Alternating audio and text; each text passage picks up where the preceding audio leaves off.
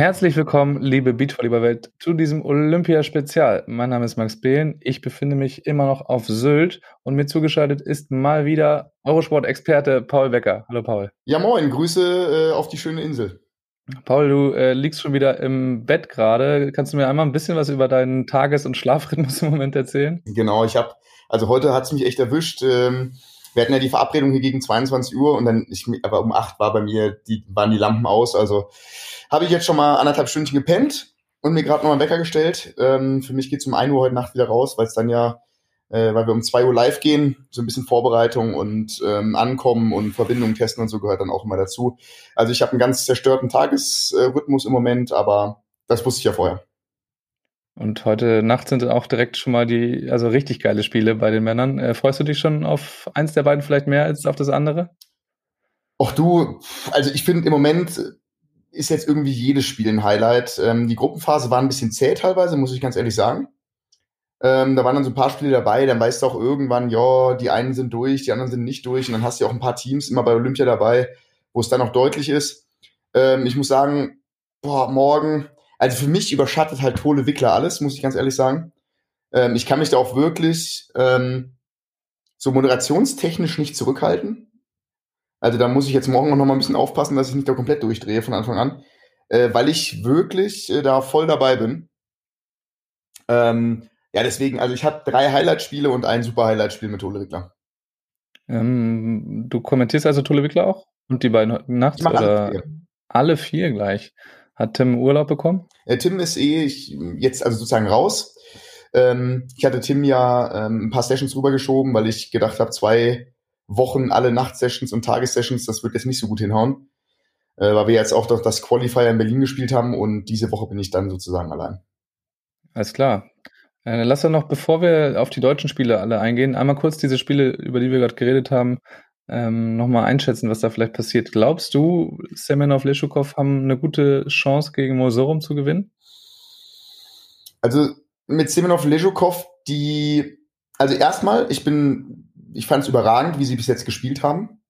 Wenn wir es auf den Sport beziehen, ich fand aber auch, dass ähm, gerade Semenov teilweise eine Attitüde an den Tag legt, die sehr unangenehm ist, auch sehr überheblich auf mich wirkt. Das darf jeder so bewerten, wie er möchte. Und ähm, sie dadurch auch immer wieder, als sie wirklich dann so im Flow waren, ein paar Punkte haben liegen lassen, äh, was mir einfach nicht so gefallen hat. Deswegen ähm, glaube ich, dass sie eine Chance haben morgen, aber ich glaube, dass es so ein 70-30-Ding wird für Molsorum ähm, und drücke den Norwegern auch die Daumen. Ja, die ja noch ihr Spiel so ein bisschen suchen. Ähm, denkst du, dass sie es nochmal wiederfinden würden? Also, das ist jetzt sehr, ist eine sehr blöde Frage, so sportjournalistische Frage, aber dass sie es wiederfinden? Ja, also ich finde, ähm, dass man immer wieder sieht, ähm, dass sie sich so kurz fangen und dann äh, es ist einfach ein sehr fragiles Konstrukt. Ich habe mich bei den Russen auch ehrlich gesagt gefragt, ähm, wie das denn aussieht, wenn man mal dauerhaft über Semenov spielt, weil ich finde, dass, äh, mhm. dass Ilya das bis jetzt ziemlich gut macht und äh, Semenov so ja immer mal diese zwei Bälle hat, die er spielen muss und dann immer auch mal einer dabei ist, der nicht so konsequent ist. Also ich bin wirklich auf den Gameplan von Norwegen gespannt und ähm, ja glaube auch, dass sie wenn sie jetzt den einen oder anderen Hochkaräter auf dem Weg noch schlagen, dann auch wirklich ähm, vielleicht sogar am Ende äh, mal Gold holen und das vielleicht nicht als über-super-Favorit. Äh, Mosoro meinst du jetzt? Ja. Ja, also es wäre ja das typische Blocker-Phänomen, was wir gerade andersrum bei Mosorum sehen, ähm, dass ja. das erste Mal alle über Anders Mol spielen genau. und damit recht erfolgreich sind. Das wäre ja vielleicht auch mal eine Idee für die Russen. Aber wir werden es, äh, also du wirst es heute Nacht sehen. Ich glaube nicht, dass ich äh, da live dabei sein werde, aber hinterher auf jeden Fall da mal äh, einsteigen. Mhm. Ähm, das nächste Spiel heute Nacht, äh, denkst du, jetzt ist Feierabend für die beiden Oldies, also gut, einer davon Oldie, äh, Plavins Talks oder Plavins Talks, wie ich das bei, bei dir ja, jetzt gelernt habe. Mm, ich meine, man hat ja schon öfter gedacht, dass äh, Feierabend ist. Ähm, Im letzten Spiel fand ich sie wirklich stark. Mm, mir gefällt, also erstmal, ich finde die beiden super, sie sind super spielfähig, der Blocker wirklich sprungstark, hat einen schnellen Arm. Ähm, Plavin ist ja eh bewiesen seit Ewigkeiten, dass er Beachvolleyball spielen kann. Mir gefällt, was das Einzige, was mir nicht gefällt, ist, dass sie baggern im Zuspiel. Ich finde, das ist so ein mhm. ästhetisches Ding und auch so ein bisschen so ein, ja, wenn ich so einen richtig geilen Beachvolleyballer sehe, dann muss der für mich halt auch oben zuspielen. Ähm, Aber ich glaube. Spielen allerdings gegen einen Kollegen, der auch nur unten zuspielt. Ja, ich weiß. Alisson. Aber ich glaube, dass ähm, Alisson, ich fand die Brasilianer auch wirklich stark. Ähm, ich glaube, ähm, wenn ich mich da festlegen müsste, würde ich auf jeden Fall auf die Brasilianer tippen und glaube, es ist ein 80-20-Ding für Brasilien. Ja, man muss auch sagen, die ähm, Evandro Bruno gegen die Clavin Stocks jetzt gewonnen haben, das war ein sehr merkwürdiges Spiel, fand ja. ich. Also da hat nicht so viel zusammengepasst bei den Brasilianern. Der Gameplan der ähm, Flavin Stocks ist perfekt aufgegangen. Haben ja. zehn Line-Shots an Evandro vorbei gespielt, nicht drüber. Also da hat irgendwie alles hingehauen. Wenn jetzt äh, Alison da ein paar Adjustments macht, dann könnte das also, gut äh, an Brasilien gehen. Das hatte ich auch den Eindruck bei den Brasilianern, also wenn wir jetzt über Evandro Bruno sprechen, war ja eh ein großes Fragezeichen da hinten, mit wie viel äh, Übergewicht jetzt äh, Bruno ins äh, Olympische Turnier geht, wenn man es jetzt böse ausdrücken würde. Ähm, man, ja, über den Fitnesszustand von Bruno muss man schon nachdenken. Also ich weiß nicht, ob der topfit ist. Äh, ja, also da hatte Axel Koh ja auch einen ganz, ganz guten Witz in, in der Moderation gehabt, wo er gesagt hatte, äh, Bruno ist beim Rodizio immer der Letzte am Tisch. Genau. so, und ähm, ähm, ich fand auch, also erstaunlich bei den beiden, das Block Defense, hat man gedacht, habt ihr miteinander gesprochen? Das war eine Katastrophe. Also ständig umgedreht und die Blicke haben sich von den beiden getroffen und du wusstest überhaupt nicht, was, also, was spielt ihr gerade? Es war schon interessant. Ja, war ganz verrückt, wie gesagt. Also auch, auch cool von Plavin Stocks, dass sie halt einfach auch den zehnten Line-Shot noch, noch vorbei an ja. sich trauen, ja. keinen drüber. Aber Bruno kam ja gar nicht ins Spiel. Ja. Und das macht dann auch keinen Spaß, wenn du schon im Sideout ähm, bedient wirst die ganze Zeit. Und Bruno und dann auch im, wirklich hat sich auch sein, auf seinen Diagonal-Hit verlassen, Ewigkeiten, den sie dann auch einfach, sie haben ihn ja nicht blockiert, sie haben ihn verteidigt. Ja. Ähm, und es war einfach ein bisschen eindimensional, ja. Ja, deswegen aber auch vielleicht äh, habe ich nicht so viele Hoffnungen tatsächlich in äh, Plavins Talks, weil das werden sich die Brasilianer ja nun angeschaut haben. Und auch einen, und, auch einen flinkeren Abwehrspieler. Ja, ja, und einen clevereren Blocker, wenn man ja. ganz ehrlich ist. Also ja. da ähm, wäre wahrscheinlich nach dem ersten dann die Linie dicht. Ja. Dabei, und dann versuchen die das auch nicht mehr. Also da, naja, ich, ich finde, das Spiel wird bestimmt trotzdem cool, aber ich sehe da nicht so viele Chancen tatsächlich. Gut, dann sind wir wieder zurück bei Deutschland gekommen. Wir hatten ein ähm, weibliches Team noch im Turnier. Heute Nacht äh, war das Spiel. Hast du das kommentiert? Ja. Und ähm, sagen wir mal, wie bewertest du die Leistung von Laura und Maggie in dem Spiel? Also von, also erstmal muss man vorschieben, ich fand, es war phasenweise ein zerfahrenes Spiel mit vielen Fehlern auf beiden Seiten. Ähm, und die Leistung würde ich aber als gut bis sehr gut bezeichnen. Äh, ich hätte ehrlich gesagt gedacht, dass es deutlicher ausgeht für die Amerikanerinnen, ähm, die hier und da auch was liegen lassen haben. Keine Frage. Ähm, mit Chancen für Maggie und Laura. Ich meine, es stand 10-8 und 12-9. Ich glaube sogar in beiden Sätzen. Ähm, und dann diese Phase verpasst, einfach noch ein, zwei Breaks drauf zu machen, weil ich hatte immer den Eindruck schon, dass ähm, vor allem Maggie, und ich möchte gar nicht negativ über Maggie reden, also mit allem Respekt, diesen Puffer braucht. Und ich habe nicht an die beiden Deutschen geglaubt, ähm, wenn es 1919 steht. Und ähm, das hat sich ja auch so ein bisschen herausgestellt, als es dann eng wurde hinten, dass die Amerikaner einfach cooler sind. Ähm, und ich glaube, das war das Hauptproblem, dass man Mitte des Satzes nicht dieses, in diesen Wohlfühlstandard kam, sondern immer nur mit zwei, maximal drei vor war und immer gedacht hat, nee, das, das reicht aber nicht auf Dauer. Ähm, ja, da habe ich, da glaube ich, dass da das Hauptproblem lag. Ähm, aber insgesamt, glaube ich, kann man Maggie und Laura zu diesem fünften Platz wirklich gratulieren. Ähm, und ich glaube, sie kann auch stolz sein, mit Agatha Duda einen wirklich einen Hochkaräter aus dem Weg geräumt. Und wenn ich vorher jetzt geraten hätte, ich habe schon gedacht, ehrlich gesagt, dass Agatha Duda gewinnen äh, und dass die beiden jetzt zwei Hochkaräter am Stück schlagen. Ja, das wäre dann wirklich phänomenal gewesen. Auf jeden Fall. Ähm, ich fand es vor allem, also ich war auch über, was mal, überrascht, aber ich fand die Leistung auch auf jeden Fall gut. Ich frage mich immer, ähm, warum oder bin dann überrascht, warum so viele Auf äh, Annahmefehler, direkte Annahmefehler bei Maggie und Laura entstehen. Das äh, finde ich immer wieder krass. Das sind so leichte Breaks, die da teilweise die Gegnerinnen kassieren. Ja, ich fand auch dann im zweiten Satz, wo halt Laura in der Mitte dann wirklich viel übernimmt, wo dann auch Laura an den Ball weggeht, das ja, es war so ein typisches Spiel, wo man gemerkt hat, Maggie fängt dann doch an zu wackeln. Äh, und Laura wollte immer mehr Verantwortung übernehmen, dann geht Laura noch einer weg. Ähm, ja, ich, ich konnte es mir nur erklären, auch in den Spielen vorher mit so einem Tick Passivität, so keiner völligen Überzeugung, den Ball wirklich nehmen zu wollen und den Punkt selber machen zu wollen. Ähm, aber ich sag mal, dass, dass Maggie in der Annahme immer mal wieder erwischt wird, wusste man ja auch. Also. Ich finde es nur dann immer wieder schade, wenn sie tatsächlich gut spielen, auch selber breaken und dann tatsächlich dem Gegner jetzt nicht mit den Überaufschlägen ähm, irgendwie quasi einfach Punkte schenken, ist zu viel gesagt. Also jeder macht da Aufschlagdruck. Aber das ist für mich manchmal ein bisschen zu leicht irgendwie. Das ist äh, das größte Manko, was ich jetzt über das ganze Turnier feststellen musste, weil das ist dann immer so ein bisschen schade. Man äh, denkt sich dann immer, ja, okay, läuft ja doch gut und dann ist dieser Drei-Punkte-Puffer wieder schnell weg, leider.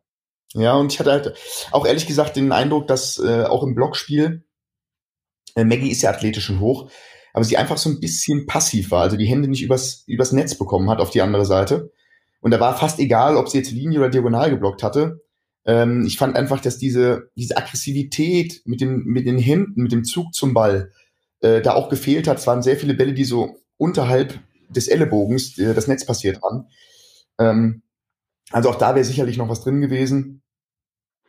Aber mit der Leistung, ich meine, lass da mal bei 12-9 noch einen Break drauf gehen und dann, ich hatte halt so extrem gehofft, dass sie die Amerikanerin im ersten Satz noch mal erwischen, weil ich schon gespannt gewesen wäre, wie die beiden noch reagiert hätten bei so einem 0 zu 1. Und dann weißt du so, scheiße, für die beiden Fünfter hier wäre ja, ich sag mal, eine mittelmäßige Katastrophe gewesen. Ja. Ähm, Gerade weil natürlich auch April einfach schon Bronze und Silber hat und für sie ja völlig klar ist, was sie hier holen will. Ähm, ja, und die, die, sie haben sie halt nicht so weit gekriegt, dass die beiden Amerikanerinnen wirklich so richtig hart unter Druck gestanden haben.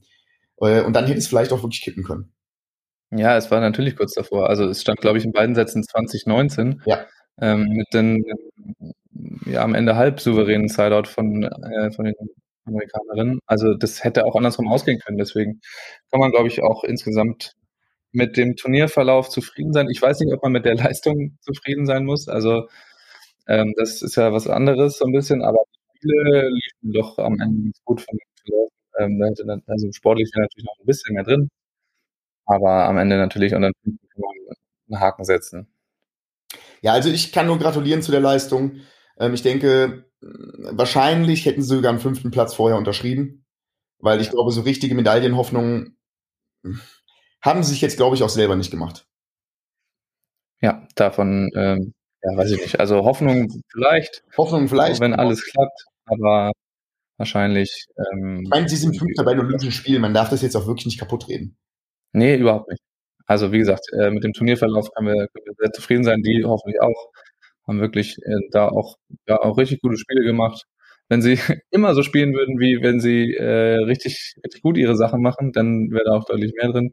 Aber am Ende ähm, sind wir auf jeden Fall, wir, wir können ja gar nicht, uns ist eigentlich egal. Also wir wollen nicht zufrieden damit sein, sondern am Ende die.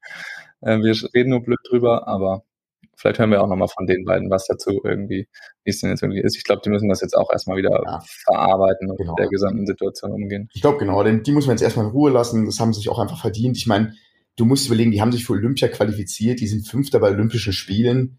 Ähm, also jeder, der da jetzt, also ich wäre, äh, ich bin weder qualifiziert für Olympische Spiele noch, äh, schweige denn irgendwie Fünfter geworden. Also ich finde, man muss mit dem nötigen Respekt immer an diese Geschichte rangehen. Sie sind irgendwie die Nummer fünf der Welt aktuell, wenn man jetzt nur auf dieses Turnier guckt und ähm, sollte dem auch dann irgendwie gerecht werden und äh, ja, einfach mit der nötigen Demut und äh, der Anerkennung den beiden auch gegenübertreten. Absolut, das können wir auf jeden Fall so stehen lassen. Ein Team haben wir aber noch im Turnier, wir haben es eben schon angeschnitten.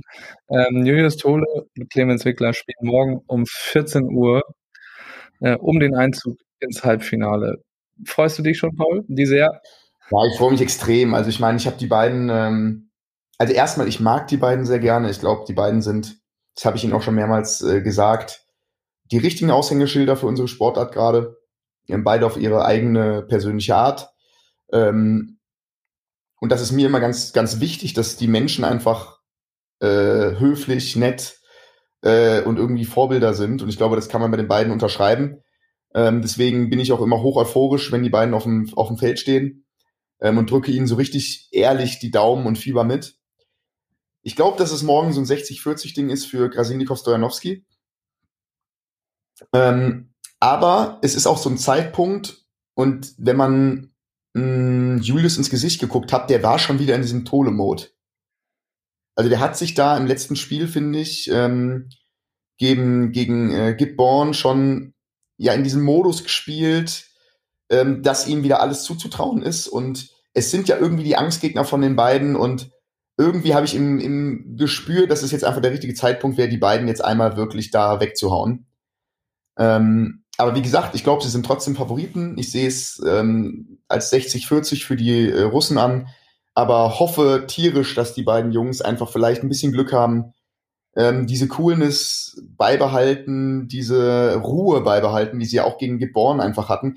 Ich habe viel Kritik, ehrlich, ge ehrlich gesagt, bekommen für meine ähm, Aussage im ersten Satz, die ich da getätigt habe, bei, ich glaube, äh, in der technischen Auszeit, wo die Deutschen zurückliegen, wo ich gesagt habe, ich bin mir ganz sicher, dass sie dieses Spiel gewinnen. Äh, das war ich auch, weil ähm, ich glaube, jeder, der gesehen hat, wie die beiden gespielt haben und wie viel Chancen vor allem Julius in Satz 1 hat liegen lassen äh, im Break, da wusstest du einfach, dass die Julius Tole lässt nicht fünf Dinge am Stück nochmal liegen. Das war völlig klar. Und deswegen war mir völlig klar, dass die dieses Spiel gewinnen. Ähm, hat sich dann ja auch befürwortet und äh, herausgestellt. Deswegen, also ich, ich glaube, sie haben wirklich gute Chancen. Favorit sind sie für mich trotzdem nicht. Es würde ja auch einfach sehr gut passen. Sie hatten ja auch ähm, gegen Kantor Logiak eine ziemliche Negativserie und haben das in, dies, in diesem Turnier dann äh, geschafft, die zu knacken. Und äh, auch gegen Krasinnikov Stojanowski steht es 0-3 mindestens. Das waren alles Finals. Ähm, und das hat Clemens ja auch selber gesagt, es ist gut, dass es kein Finale ist, äh, sondern nur ein Viertelfinale dass sie jetzt gegeneinander spielen. Wow. Ich finde aber tatsächlich, was ein bisschen mir Sorge macht, ist, dass die Form von Krasinikov Stojanowski in diesem Turnier zumindest mal nach oben zeigt. Also im Anfang des Turnieres war es eher durchwachsen wieder und gerade im letzten Spiel haben sie dann doch eher wieder in die alte Spiel äh, zurückgefunden. Das ist ein bisschen ähm, also, schade für uns. Ich weiß auch, ich weiß auch, dass es Gotteslästerung ist, aber ich hatte, ich habe noch so einen Punkt, der mir nicht ganz so gefallen hat. Irgendwie habe ich so ein bisschen über Clemens Zuspiel nachgedacht im letzten Spiel. Mhm. Ich hatte irgendeinen Eindruck, dass es nicht so passt für Julius wie sonst. Ich hatte den Eindruck, dass, dass Julius oft den Ball irgendwie auf der linken Schulter hatte oder sogar überspielt worden ist. Also es hat irgendwie nicht so ganz zusammengepasst. Ich weiß nicht, woran es liegt, ob es windig war oder ob äh, wir haben ja viele durchrutschende Bälle durch den Schweiß und durch die hohe Luftfeuchtigkeit ob Clemens da irgendwie so ein bisschen mit seinem oberen Zuschlag rumdoktert, aber irgendwie fand ich die Bewegung nicht so rund. Ähm, und ich weiß auch nicht, ähm, und hatte auch den Eindruck, dass das Problem größer war, wenn Try äh, Topspin Sprungaufschlag gegangen ist, weil der Ball dann mit sehr viel Rotation und Bewegungsenergie in die, in die Finger kommt. Ja, und das könnte auch so ein Ding sein, halt bei den Russen, die ja wirklich im Topspin Sprungaufschlag auch richtig draufgehen können. Wobei Slava das, glaube ich, dieses Turnier noch nicht so ausgepackt genau, hat. Aber, aber Oleg also, geht halt richtig hat bisher gefloatet, aber Oleg geht halt gut drauf. Ähm, aber auch zum Glück relativ fehlerlastig. Äh, Troy hat ja relativ ähm, ja, konstant, einfach schnell aufgeschlagen mit wenig Fehlern. Das ist jetzt, Oleg, ist ja eher der Typ äh, Evandro. Ja. Also genau, alles oder halt nichts. Ähm, das könnte man ja auch sagen. Trotz der vergebenen Chancen in dem Spiel äh, gegen äh, Gibborn hat ja Try mit seinem Sprungaufschlag mit den zwei Assen den ersten Durchgang entschieden, sonst wäre das ja wahrscheinlich auch anders ausgegangen. Auf jeden Fall. Ähm, ja, aber wie gesagt, der ist halt konstanter und Olegs Aufschlag ist äh, ein bisschen risikoreicher. Deswegen, aber wenn er den dann trifft, dann wird es natürlich gefährlich. Wo wir gerade nochmal bei Triborn waren, ähm, wie gut ist eigentlich Triborn? Was für ein krasser Beachvolleyballer ist das eigentlich? Ich fand auch, dass die, also die Sideout-Maschine ist auf jeden Fall gelaufen.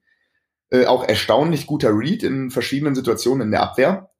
Ähm, das hat harmoniert und die haben gut gespielt. Ähm, ich fand ehrlich gesagt, also absolutes Lob wieder, ne? Also riesig gespielt. Ich fand halt, also wie gesagt, mein Grundgefühl war wirklich, dass Tole Wickler dieses Spiel nicht verlieren können gegen die Amis, wenn nicht Triborn diese ähm, einzelnen herausragenden Aktionen spielt, wie in Satz 1.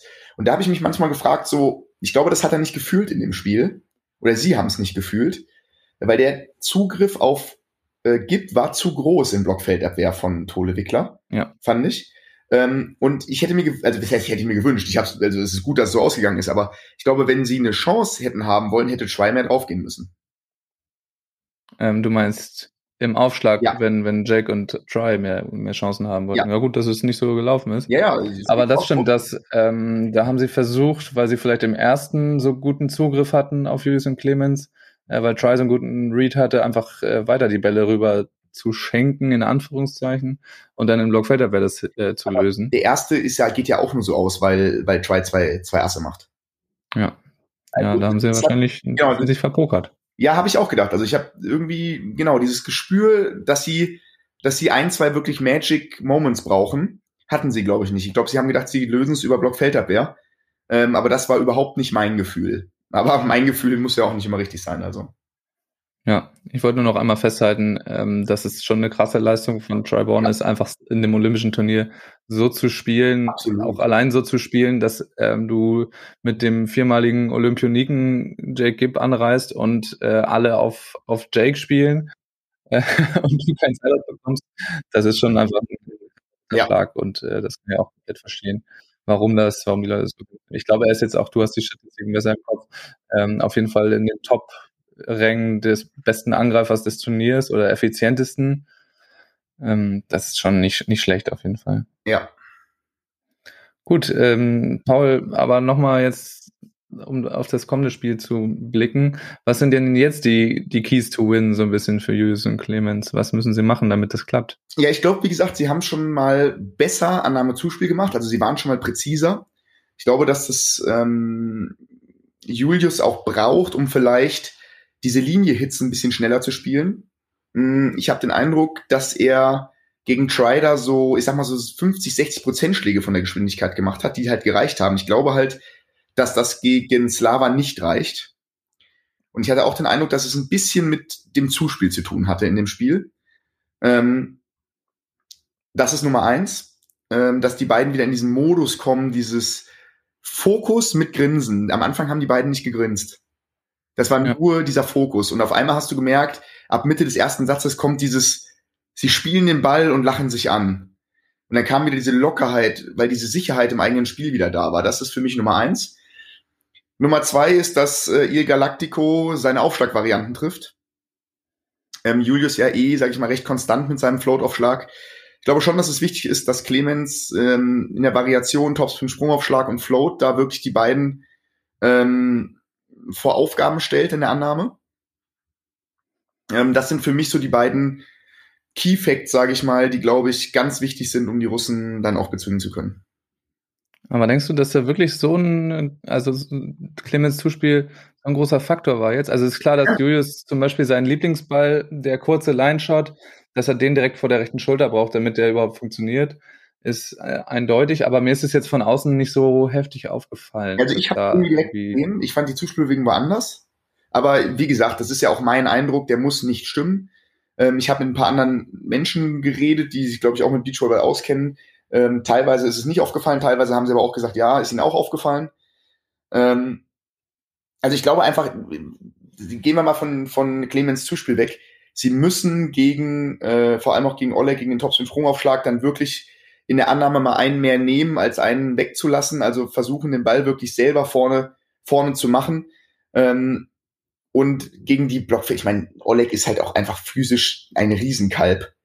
Ähm, sie müssen Annahme Zuspiel präzise machen und ich glaube, dass Clemens ähm, ja immer bewiesen hat, dass er in den großen Spielen, in den engen Situationen mit seinem Aufschlag dann wirklich das Spiel entscheiden kann. Und deswegen ist das für mich auch noch ein ganz großer Faktor. Ja, der Topspin bisher im Turnier auch noch nicht so richtig angekommen. Genau. Er hat es immer mal wieder probiert, auch mal einen getroffen, aber ja. so durchgehend Spiele oder auch mal mehrere Topspin-Aufschläge hintereinander haben noch nicht so richtig. Vor allem hat der Typ ja auch, ich meine jetzt auf der deutschen Tour, das ist ein anderes Niveau, darüber brauchen wir nicht reden, aber er hat ja gezeigt, dass er wirklich variantenreich dann auch aufschlägt. Also es ist ja nicht nur ein harter Ball irgendwie Mitte, Mitte oder so, sondern es ist dann mal einer schnell an die Außenlinie, dann einer schnell durch die Mitte, dann auch mal dieser kurze eingerollte. Also der Typ ist ja völlig irre im Aufschlag, wenn der das Gefühl hat. Ähm, und ich meine, wir denken an die EM zurück, wo er da das Halbfinale entscheidet, weil er da Topspin drauf geht wie so ein Geisteskranker.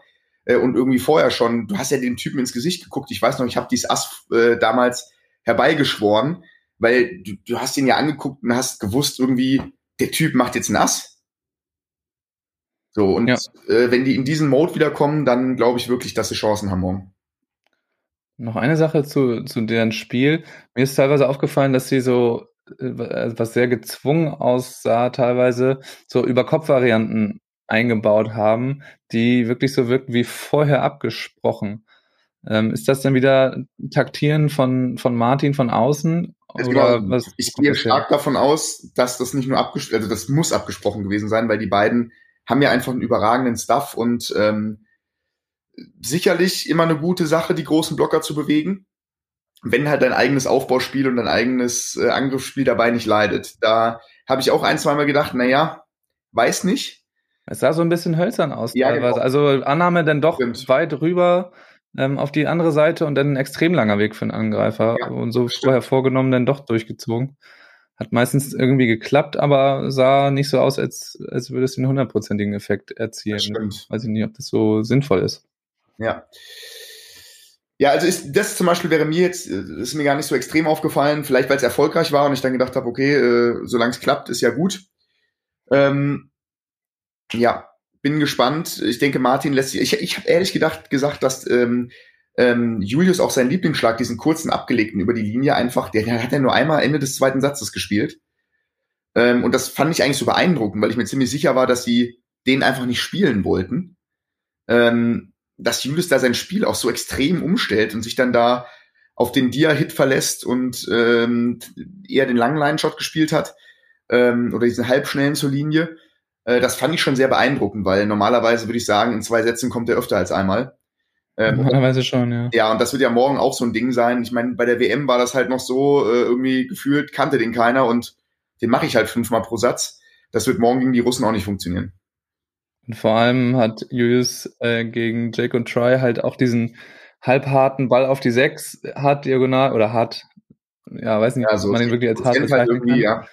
Aber ich weiß nicht, ob ähm, er ist ja ungefähr gleich hoch wie, wie Oleg, ob das äh, da auch klappt. Ich denke, da müssen andere Lösungen her. Ja. Äh, vielleicht müssen wir uns dann doch wieder auf den kurzen Line-Shot verlassen. Weil der, muss man ja ehrlich sein, der ist wirklich schwer zu verteidigen, auch ja. wenn man weiß, dass er kommt. Also ja. der ist ja eigentlich, wenn er den vor der rechten Schulter hat und nur den Arm fallen lässt, ja. dann musst du den erstmal haben. Genau so ist es. Oh, ich bin jetzt schon ganz aufgeregt, auch Paul. Ja, ich werde mich heute Abend vor der Moderation, werde ich mich wieder äh, erstmal beruhigen, äh, damit ich nicht dabei 1-1 gleich schon wieder komplett irgendwie aufgeregt bin. Bräuchtest mal jemanden, der dich so ein bisschen einfängt in der äh, Moderation. Mit wem machst du das Spiel? Robby Hunke.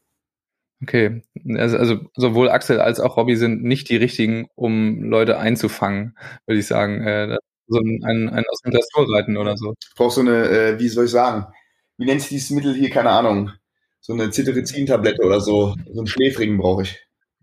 das äh, Cetirizin ist auch Heuschnupfen, oder? Naja, egal. Ähm, denn das, wir haben, dann lass uns das mal abhaken. Wir haben ein Spiel noch über, was wir noch nicht besprochen haben, und zwar ist das Ahmed Sherif gegen Nikolai Lupo. Geiles Kurze Spiel, Einschätzung. Ey. Und ähm, denkst du, dass sich die Kataris da favoritenmäßig durchsetzen? Ich glaube ja ich sag mal 70, 75, 25 würde ich sagen. Ähm, Nikolai Lupo, ich meine ganz ehrlich, wer sagt irgendwie, wer die, wer die tot macht und sagt, die haben da keine Chance, glaube ich, Nikolai Lupo, boah, haben da auch schon wieder gut gespielt einfach und ich gucke den beiden einfach super gerne zu. Ähm, tolle Spiele gemacht. Ich glaube an die Kataris, sage ich ganz klar. Ähm, und würde mich da auch recht festlegen. Ähm, aber man hat ja auch gesehen, dass zum Beispiel ein lieber Herr Dallhauser da im ersten Satz den Kataris auch ordentlich den äh, Stempel aufgedrückt hat. Also warum nicht auch ähm, die Italiener? Ja, also ich glaube auch gerade im, im K2 kann man die Italiener, also darf man die nicht unterschätzen. Also da kann auch ein Paolo Nicolai einfach mal ordentlich zupacken die ganze ja. Zeit und äh, da den Zahn ziehen. Ja. Also, aber naja, die Kataris haben auch gewackelt, teilweise, aber spielen auch einen richtig stabilen Schuh. Also ich, also ich freue mich auch auf das Spiel auch so richtig toll. Ja. Das werde ich dann auch auf Also ich glaube so vom, ich muss sagen, ähm, ach, das ist völliger Quatsch. Ich wollte sagen, vom Matchup finde ich das das geilste Spiel. Dann denke ich wieder an Semenov gegen Mol und denke mir, ach komm. Ja, ist auch geil. Ja, das ist alles geil. Also morgen ist alles geil. Das muss ich eh sagen, wie gesagt, die, die, diese Poolphase fand ich dann irgendwann ein bisschen zäh sogar. Ähm, aber jetzt ist halt einfach nur noch, also gerade im Männerfeld, finde ich, bei den Frauen sind ja doch auch ein paar überraschende Sachen passiert.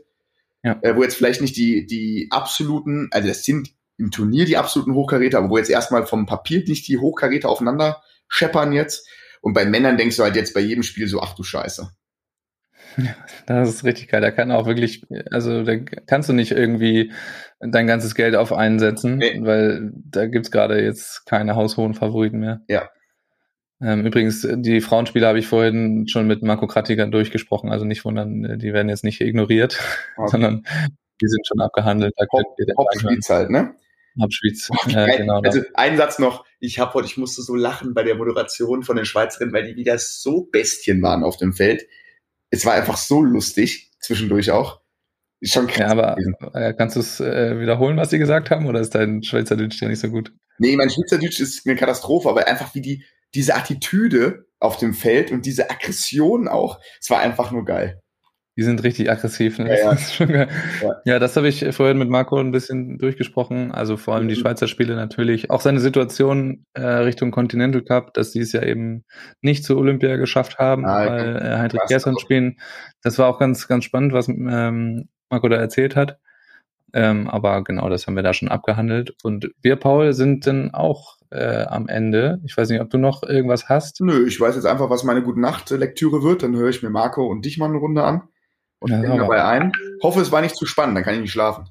Nee, es, also es ist schon interessant, aber mir wird häufig gesagt, dass man bei meiner Stimme gut einschlafen kann. Sehr gut. Machen wir das so. Alles klar, Paul. Danke. Okay, danke dir viel Spaß und eine gute Nacht. Jo, ebenso. Ciao. Und bis zum nächsten Mal.